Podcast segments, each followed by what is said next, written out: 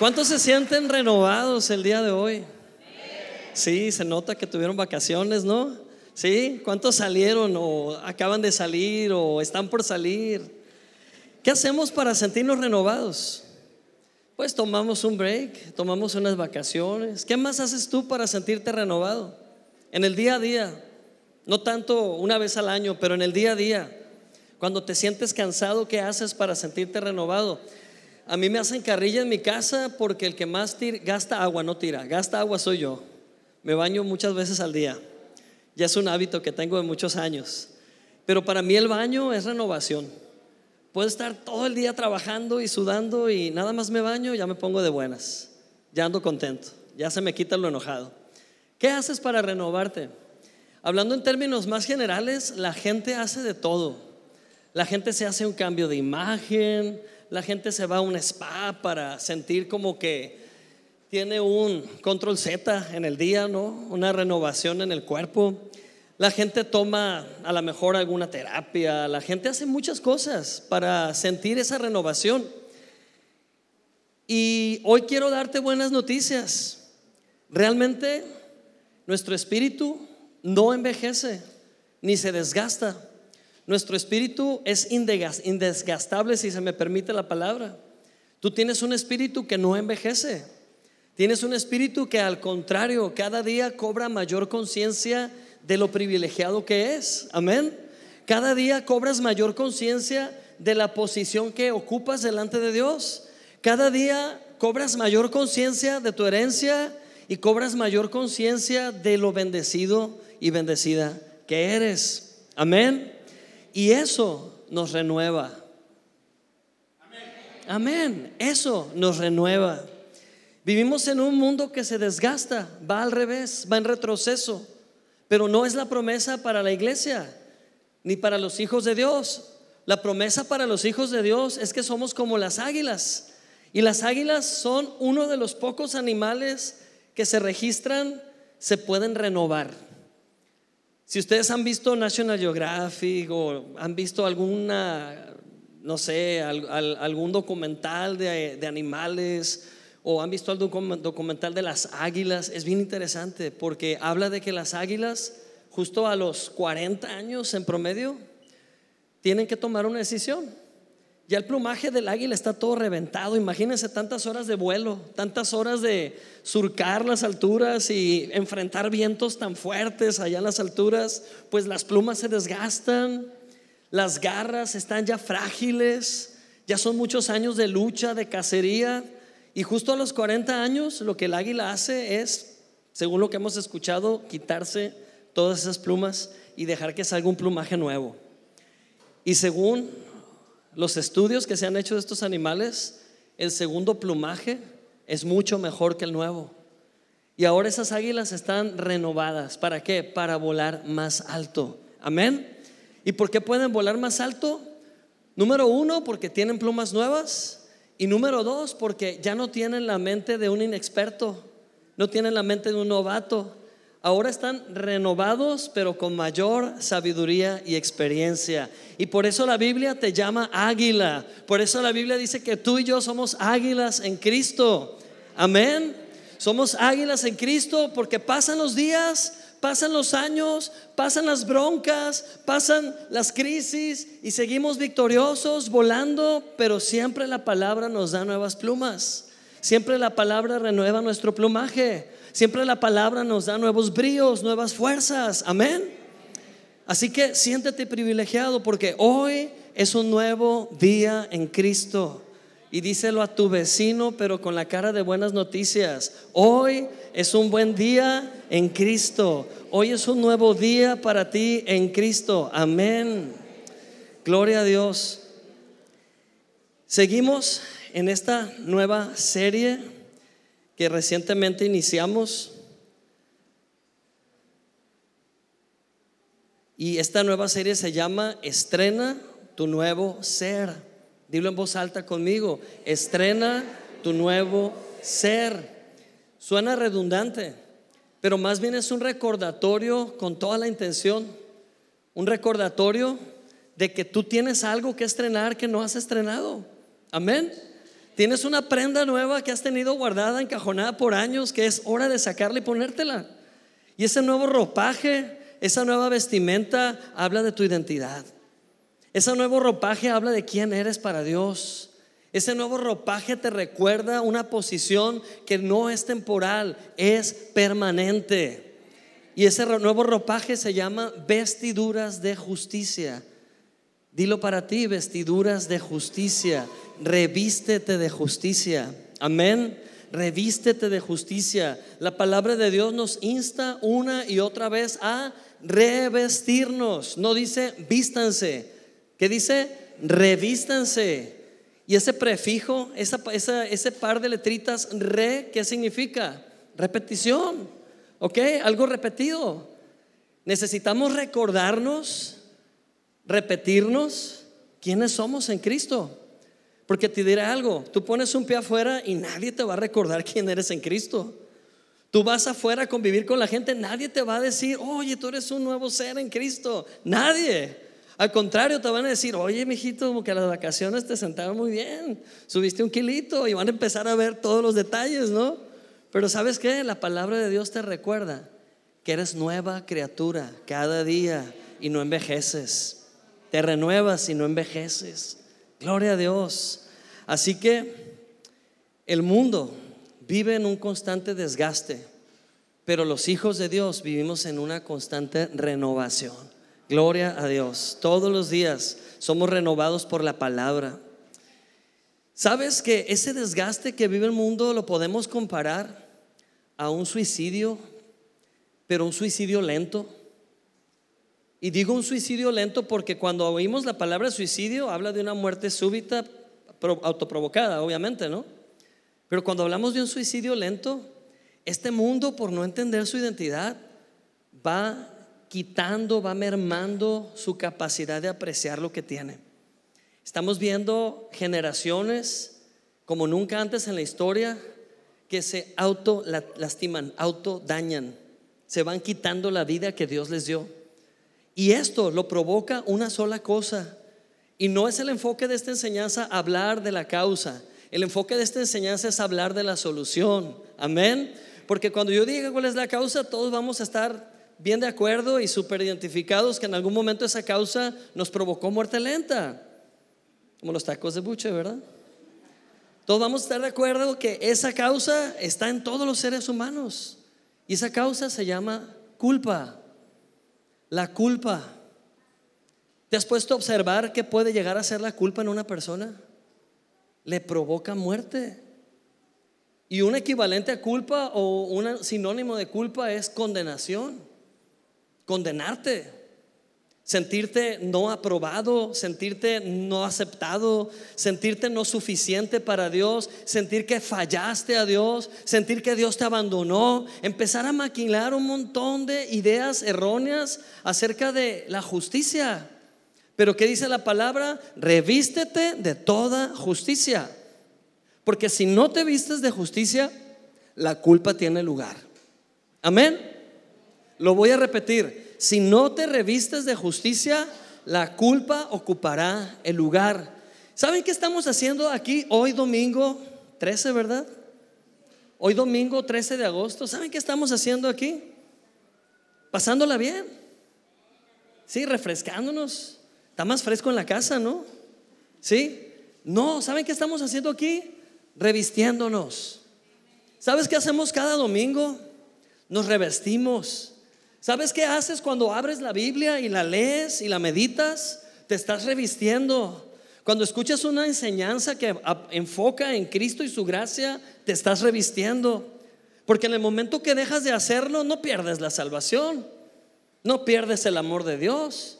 Dios no deja de amarte, pero en el momento que dejas de revestirte, te vuelves consciente de la desnudez te vuelves consciente del desgaste, te vuelves consciente del veneno que está allá afuera, te vuelves consciente de las mentiras que se están enseñando como verdades, te vuelves conscientes de muerte, porque el mundo está lleno de muerte, pero en Cristo tenemos vida y vida abundante. Amén. Revístete de esa vida. No es una sugerencia, iglesia, es un imperativo, es una instrucción de Dios Padre que te ama Dios no te dice, si quieres, vístete y si no, no. Te ama tanto que te lo va a mandar a decir por aquí, por allá, por acá, por acá, hasta que te convenzas que no puedes andar por la vida desnudo o tratando de cubrir tus vergüenzas con tus propias obras. Necesitas revestirte de Cristo. Amén. Adán y Eva, en el momento que fallaron, buscaron con qué cubrirse. ¿Y con qué se cubrieron los señorones? Con hojas de higuera. Con hojas de higuera. Y cuando Dios los vio, sintió compasión de ellos porque estaban llenos de hojas, hagan de cuenta, hojas de árbol, de hecho, cubriendo su desnudez. Y dijo Dios, no van a cubrir su desnudez con hojas de higuera. Y fue la primera vez que Dios derramó sangre y sacrificó un animalito inocente. Y esa sangre significó cubrir la vergüenza de ellos. Y esa piel que quitó al animal fue la perfecta cobertura. Y ese animalito hablaba de que un día Cristo vendría a morir como el Cordero de Dios que quita el pecado del mundo, como el único sacrificio pascual válido para estar cubiertos de toda vergüenza y toda desnudez. Amén. Quiero decirte que aunque somos creyentes, aunque hemos recibido a Cristo y somos salvos y vamos a ir al cielo, ya tenemos acceso directo al trono de gracia, se nos olvida. Y constantemente empezamos a imitar lo que el mundo hace para acercarse a Dios. ¿Sabes qué hace el mundo para acercarse a Dios? Sacrificios paga el precio, paga, mandas, hace esfuerzos para ver si Dios se compadece de ellos. Y no es por obras para que nadie se gloríe. No es por tus esfuerzos que vas a llegar a Dios. No se trata de lo que tú hagas para alcanzar a Dios. Se trata de lo que Dios ya hizo para alcanzarte a ti. Amén. No podemos sustituir una cosa por la otra. Lo que Jesús hizo es insustituible. No hay otro nombre dado a los hombres en quien podamos ser salvos. Amén. Cuando el hombre trata de hacer cosas para alegrar a Dios, se está cubriendo con hojas de higuera. Se está poniendo en su desnudez y en su vergüenza hojas de un árbol corruptible, un árbol terrenal. Pero cuando tú vienes a Cristo con todas tus penas, con todas tus derrotas, con todas tus fallas, y te convences que nada puedes hacer para cubrir tus vergüenzas, sino solo clamar el nombre de Jesús. Gloria a Dios porque Él te reviste de justicia. Él te pone ropas nuevas y no tienes que vivir más bajo la culpa y la condenación. Estás cubierto de la gracia de Dios. Amén. Y esa es luz en las tinieblas. ¿Sabes que el enemigo a él ni cosquillas le hacen tus gritos? tus gritos de guerra, tus gritos de lucha, ni cosquillas. Le encanta que hagas eso. Son porras para él. Pero que tú creas en la justicia de Dios es terrible para él. Que tú creas que en Cristo ya eres un hijo amado, heredero, es terrible para él. Por eso la mayor lucha del enemigo contra tu persona siempre va a ser desanimarte y convencerte que Dios no está cerca de ti y convencerte que Dios no te ama y hacerte sentir culpable, hacerte sentir condenado, porque eso no le falla. Eso no le falla. La culpa es una situación que ha estado en este mundo desde la creación hasta nuestros días.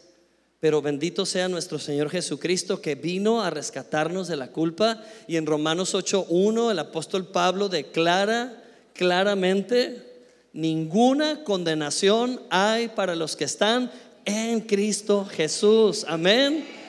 Este es un pasaje que debes memorizar. Ninguna condenación hay para los que estamos en Cristo Jesús. Esto es no para los que andan conforme a la carne, pero conforme al Espíritu. Ah, pues ahí sí ya no califico porque no sé si ando conforme a la carne o si ando conforme al Espíritu. Es muy fácil, no te compliques. Andar bajo la carne es luchar en tus fuerzas. Es creer que tú te puedes justificar es ir a cortar hojas de higuera y ponértelas y tratar de convencer a Dios que hiciste algo para Él. Y Dios dice, no, hijo, no es lo que yo busco de ti. Yo busco tu descanso en la obra de mi Hijo Jesucristo. Y eso es andar conforme al Espíritu, descansando en la obra terminada de la cruz. Amén. Creyendo que Jesús es suficiente. Hace como tres semanas hablábamos de la sopa envenenada. ¿Cuántos se acuerdan de la sopa envenenada? Quien no escuchó esa enseñanza, escúchela, por favor. Le va a hacer bien, aunque el título esté horrible. ¿Sí? Parece título de telenovela turca, ¿verdad? Pero es una gran verdad que esa sopa envenenada está envenenada porque a lo bueno le agregamos más porque no nos es suficiente lo bueno a la obra de Cristo queremos agregarle más y terminamos haciendo una sopa contaminada, tóxica. Pero quítale todas esas cosas extras a tu vida y deja solo a Cristo y es suficiente. Amén. Para vivir victorioso. Gloria a Dios. Quiero hablar de la historia más característica de culpa que existe en la Biblia. ¿Alguien sabe cuál es esa historia? ¿Alguien sabe quién es el protagonista de esa historia? Judas, exactamente. Judas. Y esta historia se encuentra en Mateo 27.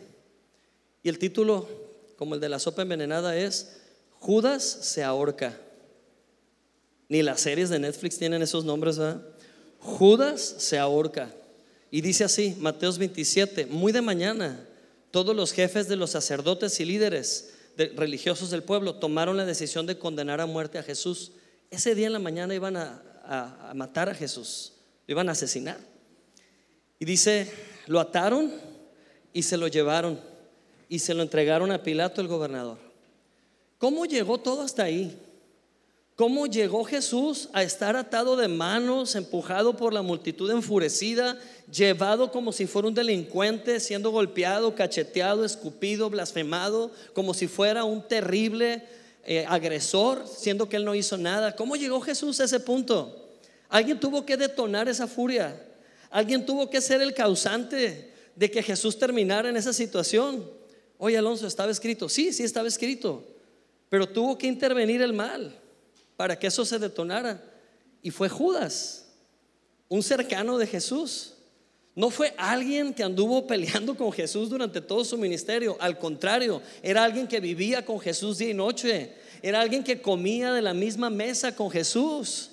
Es más, para que les quede claro, era el tesorero del equipo. Era el encargado de las finanzas del equipo de Jesús. Él administraba los recursos. Era Judas, alguien cercano. Alguien a quien le ganó el ego. Alguien a quien le ganó la codicia.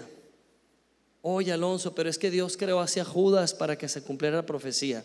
Judas tenía poder de decidir.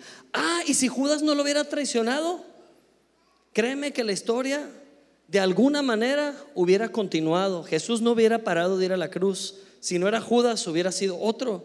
Hubiera sido cualquiera de nosotros. Judas no está ahí como una figura de, hoy nadie, nadie es tan malo como Judas. La verdad es que todos podemos ser como Judas. Cuando no estamos alimentándonos de la palabra de Dios, cuando no nos estamos revistiendo cada día de la justicia, lo opuesto es desgastarnos en culpa y condenación. Lo opuesto es desgastarnos en nuestros delitos, en nuestros malos deseos. Desenfocarte de Jesús es lo más peligroso. Y Judas se desenfocó. Y dice en el versículo 3, cuando Judas, el que lo había traicionado, vio que ya habían condenado a Jesús, sintió culpa y devolvió las 30 monedas de plata a los jefes de los sacerdotes y a los líderes religiosos. ¿Vamos bien hasta ahí? ¿Te lo puedes imaginar a Judas? Cuando dijo, espérense, yo no quería que esto llegara a, tanto, ya no, no, no. Y quiso regresar las monedas de plata y se rieron de él. Dijeron, no, lo hecho está hecho. Ya lo vendiste. Ya no hay marcha atrás. Ahora lo vamos a asesinar. ¿Qué hizo Judas? Dice en el versículo 4 que dijo, he pecado porque he entregado a muerte a un inocente. Entonces Judas arrojó el dinero en el santuario, salió de allí y se ahorcó. Me da mucha tristeza leer esto, ¿saben? No me da alegría ni me da como que, ah, qué bien, qué bueno para que se le quite porque traicionó. No, me da mucha tristeza pensar en Judas, porque era un humano igual que tú y que yo. ¿No era el diablo? Que fue influenciado por el diablo, está claro. Y cualquiera puede estar en esa posición. A lo mejor podemos decir, sí, pero no al nivel de Judas, traicionar a Jesús. Cuando tú hablas mal de tu hermano, estás traicionando a Jesús, porque tu hermano es cuerpo de Cristo. Cuando tú estás chismeando acerca de alguien para hacerle mal, estás golpeando el cuerpo de Jesús y eres tan culpable como Judas. Cuando tú estás viendo a una persona del cuerpo de Cristo en necesidad y te volteas y dices que le haga como pueda, estás dándole la espalda a Jesús. Y lo opuesto también.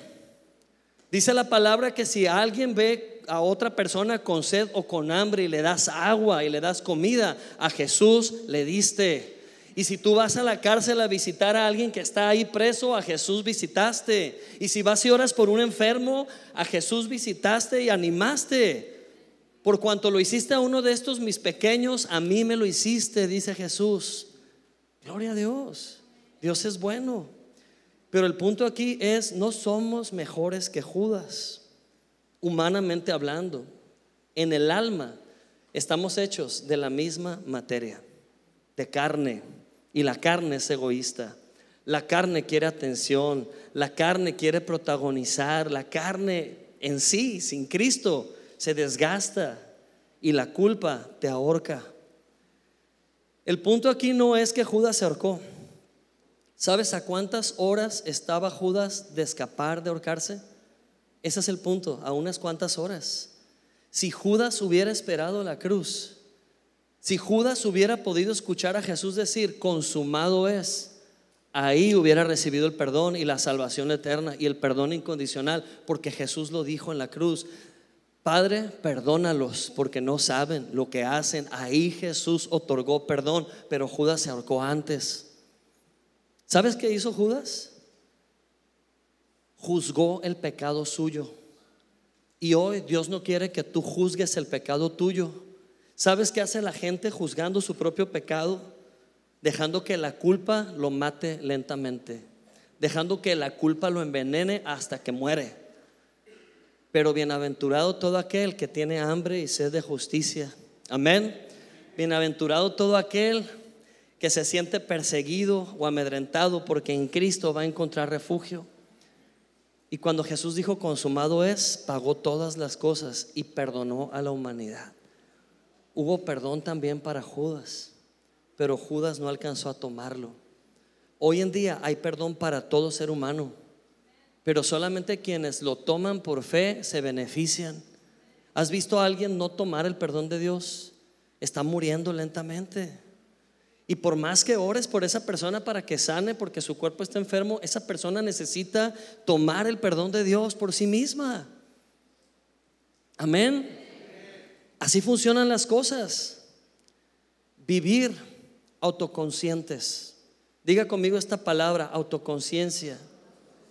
¿Te has dado cuenta cuánto se promueve la autoconciencia hoy en día? Y suena muy bien. Suena responsable. Sé más consciente. Estoy totalmente de acuerdo. Vivimos en una sociedad donde hay reglas. Yo no puedo decir, ah, yo manejo a la velocidad que me da la gana porque yo no tengo reglas. Yo no vivo bajo las leyes. No, yo no puedo decir eso. La sociedad funciona con reglas, reglas viales para conducir, para poder funcionar. No puedo yo brincarme esas reglas.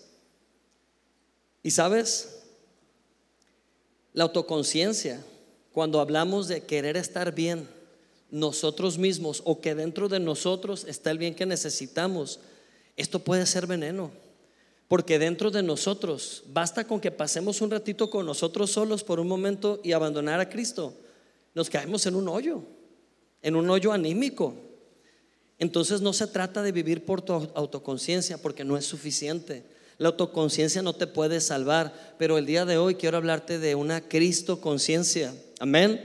Vivir consciente de quién es Cristo dentro de ti. Vivir consciente de cómo Dios te ve, no por cómo eres naturalmente, pero por el que vive dentro de ti que se llama Cristo Jesús. ¿Sabes que Dios te ve con gran amor y es un perfecto amor? ¿Sabes que Dios no te puede ver y condenar porque eres incondenable y todo por el que vive dentro de ti? ¿Sabes que cuando Dios te ve haya, haya agrado porque lo que le agrada a Dios es su Hijo Y el sacrificio máximo que alguien ha hecho en la humanidad ha sido el sacrificio de Cristo Jesús. Y ese sacrificio te reviste. Hoy estás vestido de justicia. Y estar vestido de justicia significa eso. Judas le puso precio a Jesús. ¿Por cuántas piezas de plata vendió Judas a Jesús? Tú no le puedes poner precio a Jesús. No le podemos poner precio a Jesús. Sin embargo, lo hacemos.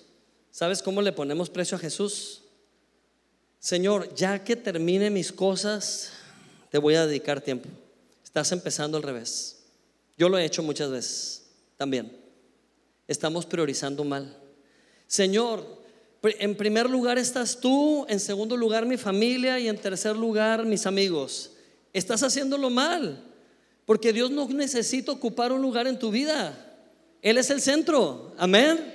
Jesús no está desesperado porque lo pongas en primer lugar. Él no compite por ningún lugar. Él es el centro. Tú ves al sol queriendo competir con los planetas por ser superior. No, ya ocupa una posición privilegiada. Es el centro, por lo menos del sistema solar, el Sol. Y los planetas giran alrededor de Él. Hasta en el momento que cobremos conciencia que Cristo es todo, que Cristo es el centro, que Cristo es la piedra angular que desecharon los edificadores, que Cristo es la base, que Cristo es la fuente, hasta el momento que cobremos esa conciencia, hasta ese momento las cosas van a empezar a cooperar para bien en nuestras vidas. Amén. No vendamos a Jesús por piezas de plata. No negociemos nuestro tiempo con Jesús. Primero es, Señor, mi vida es tuya. Si respiro, es por ti. Si pienso, es por ti. Si dos neuronas chocaron y generaron un nuevo conocimiento, es por ti. Soy un milagro. Amén. ¿Quién soy yo para negarme? ¿Quién soy yo para ponerte a ti una agenda? ¿Quién soy yo para decir, Señor, ya que haga tal o cual cosa? Vino a mi mente cuando Jesús predicaba el Evangelio y personas le decían, Señor, te seguiré, pero tengo que ir a enterrar a mi familiar. La respuesta de Jesús me deja helado, hasta, hasta pienso, no es, no es muy educada esa respuesta que digamos, Alonso queriendo corregir los modales de Jesús, ¿cómo la ven? Porque Jesús le dijo, deja que los muertos entierren a los muertos. ¿Qué? Qué grosero. No, no es grosero, es la verdad. Deja que los muertos se entierren a los muertos y sígueme. El llamado que Dios tiene para tu vida es supremo. Amén. Dios no se olvida de ti ni un segundo. Dios sí tiene conciencia de ti. Pero si tú comienzas a revestirte de la justicia, comenzarás a cobrar conciencia de Dios. Amén. Y vivir conscientes de Cristo, como dije hace un momento, Cristo conscientes, nos va a librar de todo mal, amados hermanos. Amén. Amados hermanos, la autoconciencia es el inicio del declive. La autoconciencia, autoanalizarte todos los días tú mismo, es desanimante. Cada vez que tú te autoanalizas no vas a encontrar más que puras cosas malas si no te renuevas. Pero ver a Cristo y su palabra te va a renovar y lejos de hacerte sentir mal, te vas a sentir libre. Es más, no te vas a sentir, eres libre. Amén, eres libre, no es por lo que sientas, eres libre. Así que sé librado de toda condenación y renuévate de toda justicia en el nombre de Jesús. Leemos juntos Romanos 8.1 nuevamente. Y dice ahí, ahora pues ninguna condenación hay para los que están en Cristo Jesús, los que no andan conforme a la carne, más conforme al Espíritu. Amén. Definitivamente no podemos hablar este pasaje desde nuestra carne.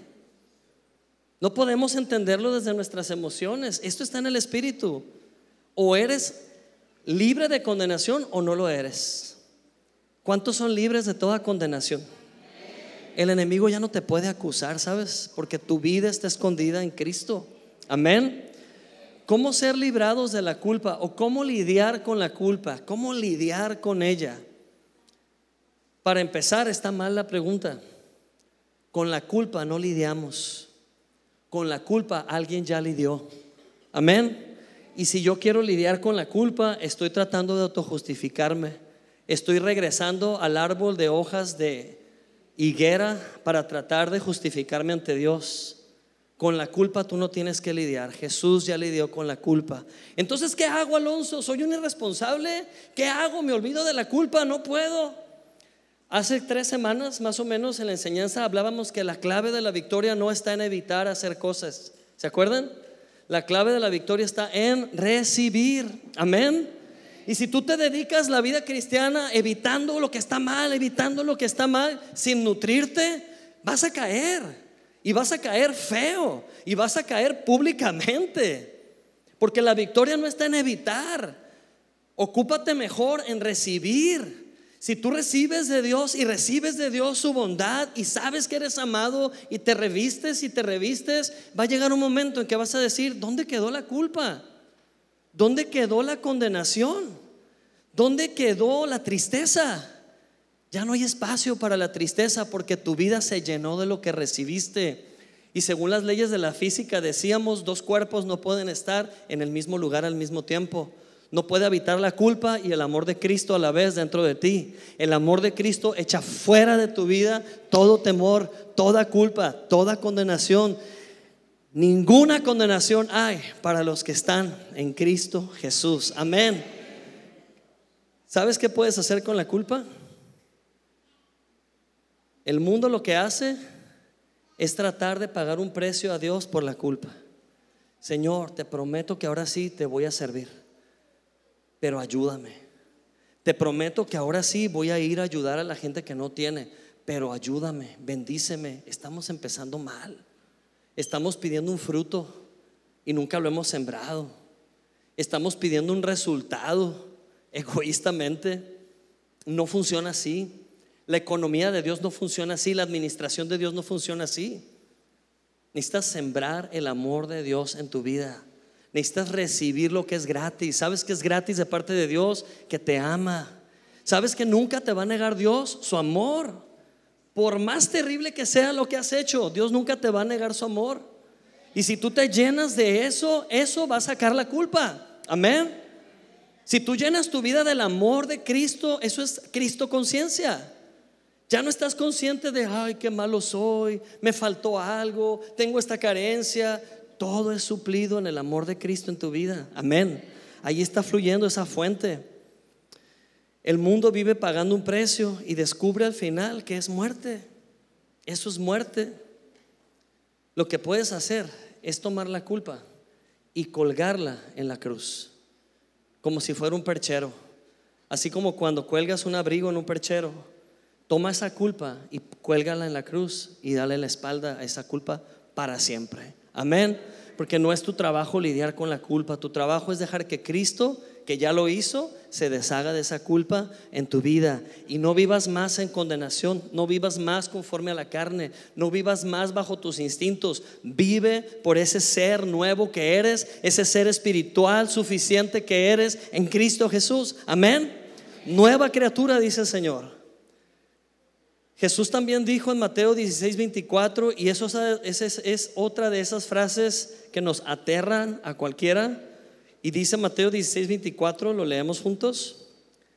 Mateo 16, 24 dice, a sus discípulos Jesús les dijo, si alguno quiere seguirme, niéguese a sí mismo, tome su cruz y sígame. Qué horror, ¿verdad? Honestamente, ¿a cuántos les llegó a asustar este pasaje o este versículo. Yo me acuerdo de adolescente leerlo y hacerme como que no me di cuenta y seguía leyendo la historia, ¿no? Y es más, alguna vez dije, ah, pero le dijo a los discípulos. Pero nosotros somos discípulos porque aprendemos del maestro. Amén. El problema es que hemos entendido mal. Cuando Dios dice o cuando Jesús dice, niégate a ti mismo, está hablando de que te niegues al impulso de querer justificarte en tus propias fuerzas. Lo voy a repetir, niégate al impulso o la intención de querer ser tu propio justiciero, de autojustificarte, de creer que lo que hagas es suficiente para alegrar a Dios. No puedes vivir con las hojas de higuera toda tu vida. Recibe el perdón de Dios, es gratuito. Recibe la gracia de Dios, ya es tuya. Recibe el don de Dios, es suficiente. Recibe el amor del Padre, te va a sanar. Recibe esa gracia perfecta, va a echar fuera todo temor, va a echar fuera toda condenación. Amén. Hoy en día, después de la cruz, ¿sabes qué es llevar tu cruz? Vivir consciente de esa obra perfecta que Jesús hizo por ti. Eso es llevar tu cruz. Amén no es que dediques horas y horas extras a tratar de servir a Dios. Eso va a venir por consecuencia y de forma natural y ni vas a renegar.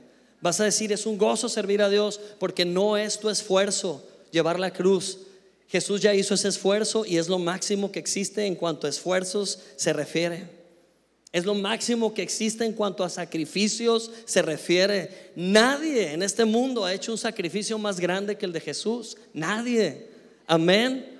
¿Qué gana Jesús con pedirte que tú hagas un sacrificio mayor que el de Él? Nada. Él no se va a negar a sí mismo. Él no va a invalidar su sacrificio para que tú hagas algo superior. Lleva mi cruz. Cuando Jesús te lo dice es, cree. Cree lo que te di. Apropiate de lo que te di. Abraza eso y mira la victoria surgir en tu vida. Amén. Evita ser tu propio salvador. Evita luchar en tus fuerzas. Deja que Dios te justifique con Jesús. Deja que Dios te revista con la verdad. Amén. Gloria a Dios. Romanos 8.2 dice, porque la ley del Espíritu de vida en Cristo Jesús me ha librado de qué? De la ley del pecado y de la muerte. Así tan sencillo. La gracia de Dios te libra de toda condenación. Amén. Si tú sientes culpa, no vayas a espiritualizar ese sentimiento y decir, es que Dios me está redarguyendo, el Espíritu Santo me está redarguyendo. Si leemos ese texto donde habla que el Espíritu Santo redarguye, es un solo versículo en toda la Biblia.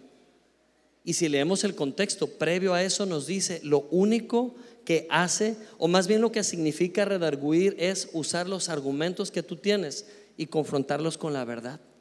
Ahorita tú y yo estamos siendo redarguidos. Y no es condenación, es convicción. Estamos siendo convencidos de algo. Nadie nos está enredando con esto. Nadie te está persuadiendo. Tú tienes un espíritu vivo. Y tú dices, es cierto, amén, es verdad, yo necesito eso. Hay un sí y un amén en tu espíritu. Nadie lo está forzando. ¿Sabes por qué? Porque esa es la obra del Espíritu Santo, convencerte de toda justicia. Amén convencerte de lo justo que eres para el Padre. Ese es el trabajo del Espíritu Santo. Oye Alonso, pero yo siento que he contristado al Espíritu Santo. Contristar también es una sola vez que aparece en toda la Biblia. Y en el contexto previo a contristar, dice, den gracia a los creyentes, impartan gracia a los creyentes y así no contristen al Espíritu Santo. O sea, alejarte del don de Dios llamado gracia y justicia, eso sí que entristece al Espíritu Santo. Hablar de tus propias obras en lugar de hablar de la obra de Cristo, eso sí que entristece. Pero es la única vez que aparece que el Espíritu Santo se contrista. Jesús dijo en Juan 15:5, yo soy la vid y ustedes las ramas. El que permanece en mí y yo en él, ¿qué va a pasar? Este lleva mucho fruto, porque separados de mí nada pueden hacer. Amén. ¿Cómo es que Dios dice que Él es la vid y nosotros las ramas? ¿Y qué pasa cuando estamos en esa posición? ¿Vamos a dar qué? Mucho fruto. ¿Cómo le hacemos para hacer ramas? No te preocupes, ya eres rama. Amén. Dile a tu vecino, hola rama. Hola Ramón. Ya somos ramas. Esa es nuestra nueva naturaleza. Amén. Nadie necesita obligarse a ser rama, ya es rama. Si estás en Cristo, ya eres rama. Nada más que permanecer en Él significa Cristo conciencia. Mira, te diré algo. Tú puedes levantarte por la mañana en un día cualquiera y tu primer ejercicio mental antes de levantarte de la cama, como lo hacemos la mayoría, es pensar en los problemas. ¿O me equivoco? ¿Verdad que no? Abrimos los ojos, vemos el techo y lo primero que viene a nuestra mente o ocupa nuestros pensamientos en el día, eso es determinante para el resto del día. A mí me ha pasado que en cuanto abro los ojos cobro conciencia de lo que aún no he hecho a tiempo. Cobro conciencia de lo que me falta. Cobro conciencia de la culpa, de una situación de antaño. Y el resto del día eso me pone de malas. El resto del día eso me trae con una angustia, con un dolor en la boca del estómago, tenso, de mal humor. Pero es mi responsabilidad abrir los ojos y ocuparme de Cristo, ocuparme de estar consciente de quién soy en Él. Soy una rama, amén. Soy una rama y por naturaleza, unido a Él, voy a dar frutos. Amén. Voy a dar frutos. Las ramas unidas al tronco dan frutos. Si tú arrancas una rama de un árbol de mango y te lo llevas a tu cuarto porque quieres tener mangos todo el año, no vas a tener nada. Porque es necesario que la rama esté unida al tronco. Amén. Todo mundo quiere los frutos. Yo escucho peticiones de oración todos los días. Hermano, ore para que el Señor me prospere. Hermano, ore para que toda mi familia se convierta. Hermano, ore para que me vaya bien en el trabajo. Hermano, ore para que todas mis peticiones sean concedidas. Hermano, ore, ore y ore. Están comenzando por el final. Están pidiendo el fruto. ¿Qué va antes que el fruto? ¿Por dónde empezamos? Estar conectados al tronco. El que permanezca en mí. El que permanezca en mí. ¿Qué significa permanecer? Cristo conscientes. ¿Qué pasa en tu vida cuando te vuelves consciente de Cristo? Te vas a ver como Dios te ve. Te vas a ver amado. Si tú piensas en algún momento del día que Dios te desecha, es que no estás permaneciendo en su amor. Pero si permaneces en su amor, ¿sabes qué sigue? Lo que sigue es que vas a fructificar. Ese amor en tu vida va a dar frutos. Amén. Mira, es muy sencilla la ecuación y vamos a aprenderla el día de hoy. Dilo conmigo, Dios me ama. Es más, vamos a practicar la mnemotecnia para no olvidarlo. Vamos a practicar la asociación. Hagan esto conmigo. Dios me ama. Oigan, hay unos que hicieron una papa en lugar de un corazón. Hagan un corazón, no, no le hagan como el expresidente, ¿no? Hagan un corazón bonito. Eso. Es más, entre más creas que Dios te ama, más grande hace ese corazón. ¿Está bien? Dice una, dos, tres. Dios me ama. ¿Y saben qué sigue de ahí? Y por eso yo confío. Hagan esto, yo confío. ¿Tiene sentido? Si yo creo que Dios me ama, entonces yo confío en Él. Pero si yo no creo que Dios me ama, ¿por qué tengo que confiar en alguien que no me ama? Es natural, se da en las relaciones humanas también. Dios me ama y por eso yo confío. ¿Y qué pasa si yo confío en Dios? Estoy dispuesto a obedecer a la fe. Ahí ya no nos gustó mucho. Todo estaba padre, en Dios me ama, yo confío y porque yo confío que obedezco a la fe. ¿Sabes que en la gracia de Dios obedecemos, pero no obedecemos preceptos humanos?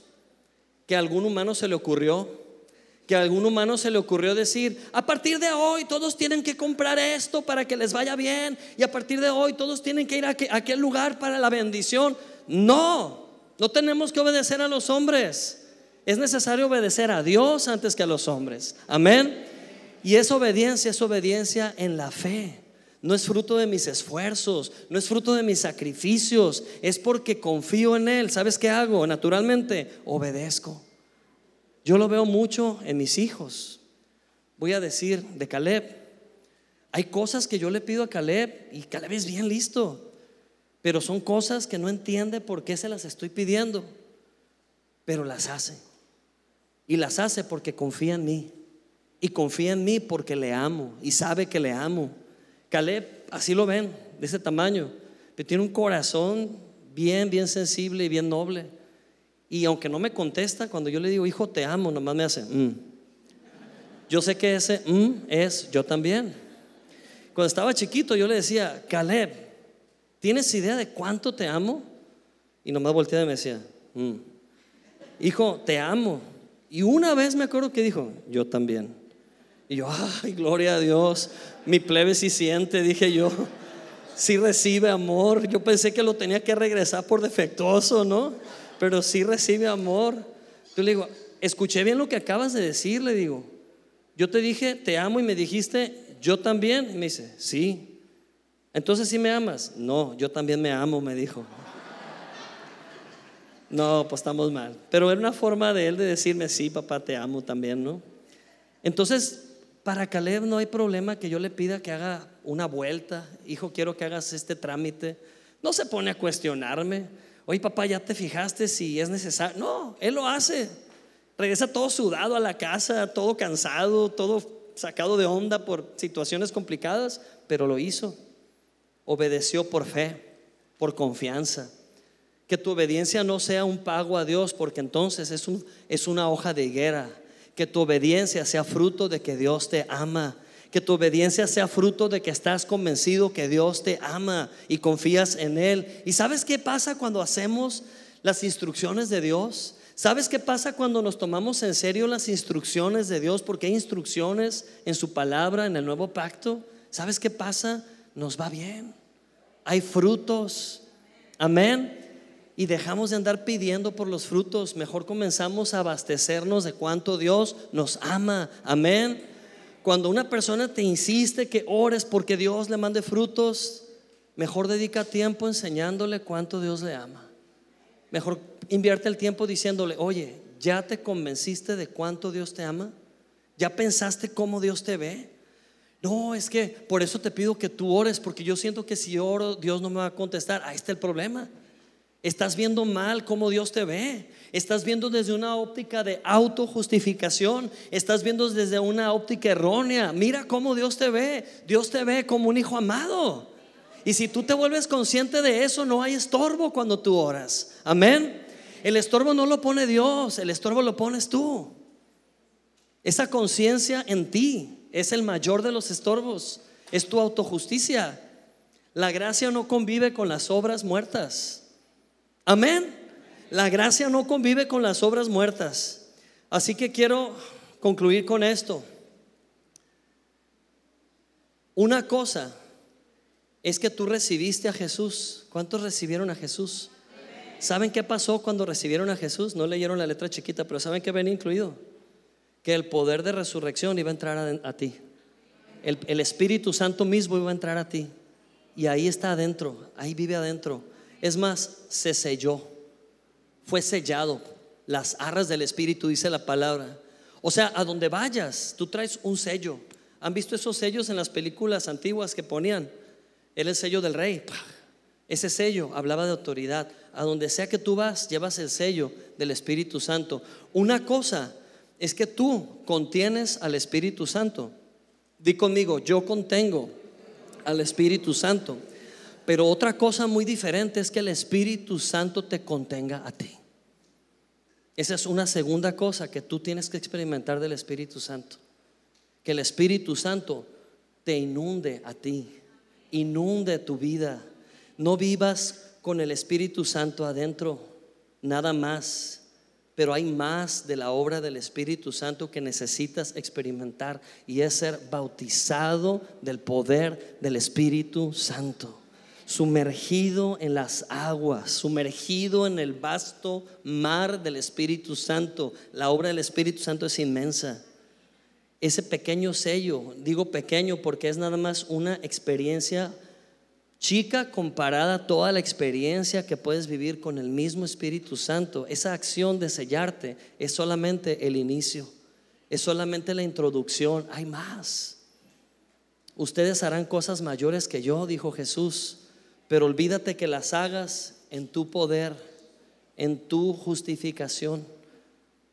Necesitas entregar, colgar la culpa, darle la espalda a la condenación si no estás avanzando en la vida porque te estás analizando y analizando y analizando y no ver más que errores y sentirte mal delante de Dios y volver a consagrarte, estás en un ciclo vicioso que nomás te está llevando a la derrota constantemente. Ponle un alto a ese ciclo, Dios no lo inventó. Se lo inventaron los humanos. Ninguna condenación hay para los que están en Cristo Jesús. Amén. Una cosa es tomar un vaso de agua fría en un día caluroso, imagínatelo. Es más, vasón así lleno de agua con hielo en un día caluroso, te vas a refrescar. Pero otra cosa es pasarte el día entero en el mar Caribe flotando. ¿Te das cuenta la diferencia? Aceptaste el agua y te refrescó pero sé bautizado en el Espíritu Santo y que el Espíritu Santo te contenga, flota en Él, sumérgete en Él, benefíciate de su vastedad en el nombre de Jesús, es tu herencia. Y ese es el tema que vamos a tocar la próxima semana, cómo vivir una vida en el Espíritu, porque la obra que Dios hizo en ti, lo que Él hizo en ti es una cosa, pero lo que sigue es otra. Amén. Hay más. Hay mucho más. No te centres más en los problemas. Mejor céntrate en la plenitud de aquel que todo lo puede.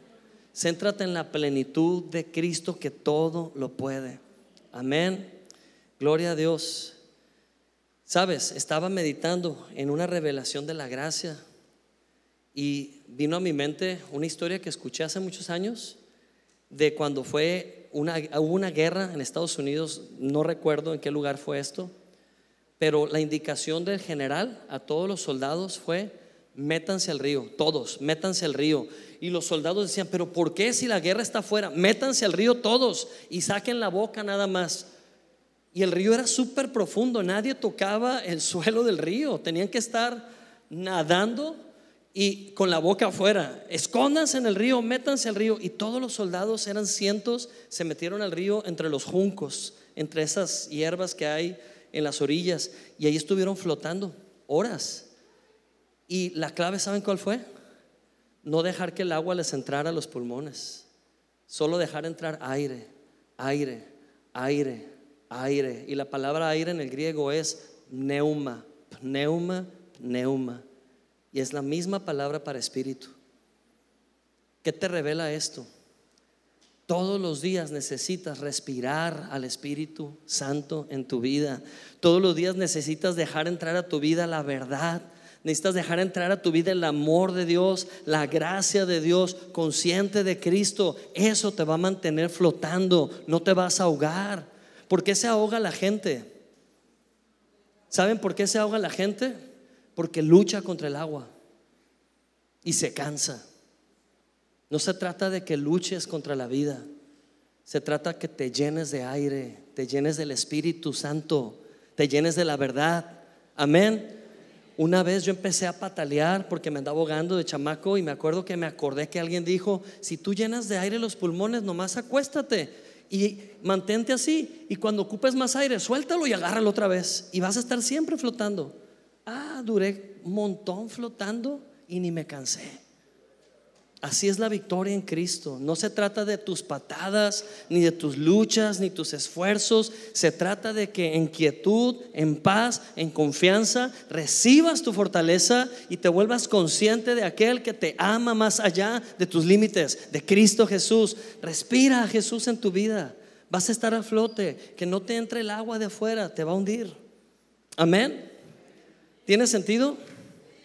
La técnica es sencilla. Es lo mismo si alguien pisa arenas movedizas. Si tú empiezas a querer salirte corriendo, te vas a hundir. Pero si tú te quedas tranquilo, das un paso tranquilo y sientes que te hundes, pero ya no te hundes. Y das otro paso tranquilo. Eso nos pasó en un campamento que hicimos hace años por allá en la selva, por allá en Cancún.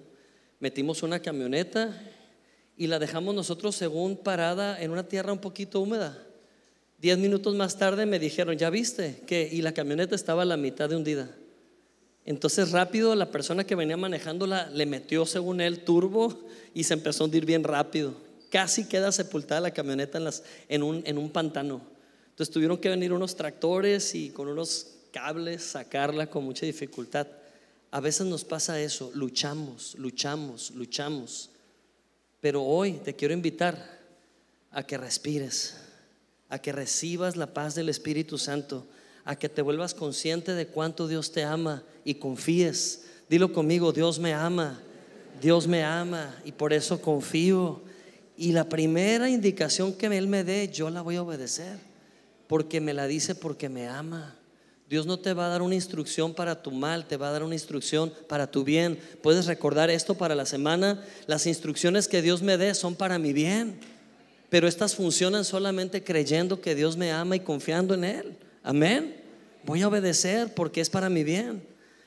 Segunda de Corintios 12:9 dice, y me ha dicho el Señor, léalo conmigo, bástate mi gracia, porque mi poder se perfecciona en tu debilidad.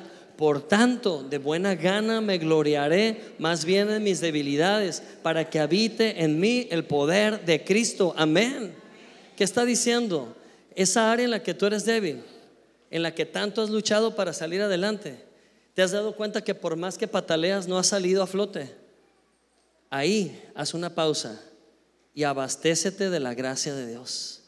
Deja de luchar en tus fuerzas y di, Padre, en esta parte débil me declaro fuerte por el poder de tu amor. Amén. Me declaro sano en el poder de tu amor. Me declaro victorioso por el poder de tu amor. Amén. Gloria a Dios. Porque todo el que quiera salvar su vida, la perderá. Y todo el que pierda su vida por causa de mí, la hallará, dijo Jesús en Mateo 16, 25. Porque de qué le va a aprovechar al hombre si gana todo el mundo y pierde su alma? ¿O qué recompensa dará el hombre por su alma? Jesús está diciendo, piérdete en mí. No pierdas tu vida en tus luchas, piérdete en mi amor, piérdete en mi gracia, piérdete en mi amor por ti. Vuélvete nada más consciente de cuánto te amo y deja que las demás cosas comiencen a tomar su lugar. Amén. Vamos a orar ahí en nuestro lugar. Cierra tus ojos. Y hoy decimos, Padre, gracias por recordarnos cuánto nos amas. Si lo único que aprendí hoy es que tú me amas, es suficiente no necesito más. Si hoy me puedo ir convencido que estoy en las manos de un Dios que me ama día y noche, en las manos de un Dios que lo ha dado todo por mí, en las manos de un Dios que me ama porque es mi Padre, es mi papá, y por eso puedo confiar en Él, puedo confiar en sus instrucciones, puedo decir, sí Señor, está bien, es por mi bien, porque me amas, entonces lo demás no importa. Dios me ama. Dilo conmigo, Dios me ama. Y esta es la verdad. Nada podrá separarme del amor de Dios que es en Cristo Jesús. La enfermedad no me puede separar del amor de Dios. Las crisis no me pueden separar del amor de Dios. Las deudas no me pueden separar del amor de Dios. Las críticas no me pueden separar. Las acusaciones no me pueden separar. Mi vida está escondida en Cristo Jesús. Soy uno con Cristo. Gracias Señor. Gracias Dios. Aleluya. Sigue orando ahí en tu lugar, hablando con Dios, volviéndote consciente de Él. Dios me ama. Y si me ama, todo va a estar bien. Si me ama y permanezco en esa conciencia, los frutos llegarán. Los frutos ya son. Los frutos Dios ya los ve y yo también. Gracias Señor. Aleluya. Gracias Dios. Vamos a tomar un minuto o menos, pero para pensar esto. Yo sé que es mucha información, pero el resumen de hoy es, hijo, yo te amo. Hija, yo te amo. Recibe. Vuélvete consciente ahora mismo. Gracias Señor. Gracias Dios. En el nombre de Jesús. Gracias Señor. Si hay alguna persona que hoy es la primera vez que recibe o escucha un mensaje así como este, en el que se te recuerda que Dios te ama, y es la primera vez que tú escuchas algo así, y algo ha pasado en tu corazón, déjame decirte que no son los sentimientos, tu espíritu ha despertado. Y si tu espíritu ha despertado, hay una nueva vida para ti. Si tú quieres vivir esa vida nueva a su máxima expresión, lo único que necesitas hacer es creerlo en tu corazón, que hoy Jesús ha venido a tu vida. Decláralo, háblalo, dilo conmigo, haz esta oración y hazla con fe, hazla creyendo. Di conmigo, Señor Jesucristo, Te doy gracias por lo que hiciste en la cruz a mi favor. Gracias porque ahí me perdonaste. Ahí me demostraste cuánto me amas. Ahí borraste mi pasado y me diste vida nueva.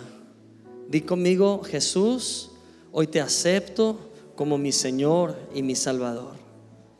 Gracias por entrar a mi vida y sentarte en el trono de mi ser. Gracias por cenar conmigo el, día de hoy. Hoy me convierto por fe en tu Hijo. Mis pecados fueron perdonados. Dilo conmigo, mis pecados fueron perdonados. Gracias Señor. En el nombre de Jesús. Amén. Gloria a Dios. Amén. Nos ponemos de pie y nos vamos a despedir cantando a nuestro Dios.